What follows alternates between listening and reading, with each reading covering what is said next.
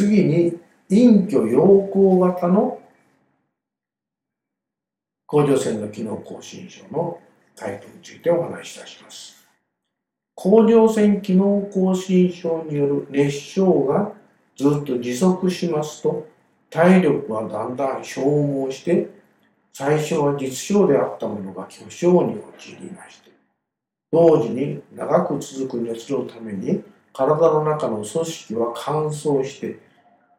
いわゆる心液とか陰血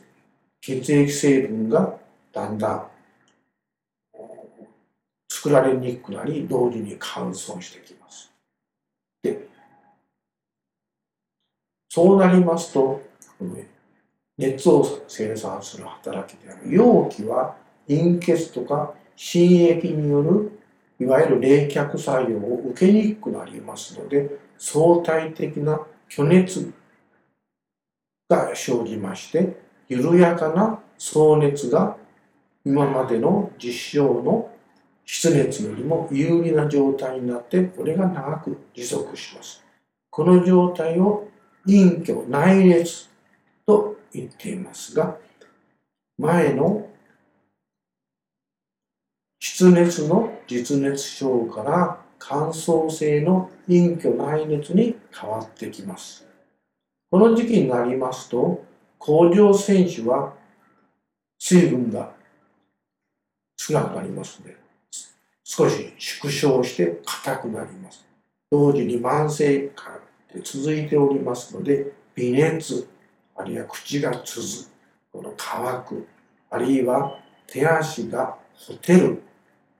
そういったような状態が続きまして少しの刺激で非常に過敏に反応しましてめまいとか耳鳴りあるいは頭感寝汗ですねそれに手の震えとかあるいは体の表面や皮膚が乾燥するなどといった陰虚顔と言われる症状や所見が目立つようになります。ここに出しましたこの絶度の写真は陰虚陽光期の絶唱です。今もお話しましたように熱が続きますので絶質はかすかに赤色が勝りますけれども体内の水分がだんだん少なくなるために絶に絶対はかかりません逆に今まであった絶対はだんだん剥離してきますで軽い時はこのように部分的に今まで熱くあった絶対が剥がれてきますので剥がれたところと残ったところがまだらになりましていわゆる地図のような地図上絶という形の絶になります。で、これが進行しますと、絶対が全部剥がれてきてしまって、そうすると絶絶質はツルツルになって、少し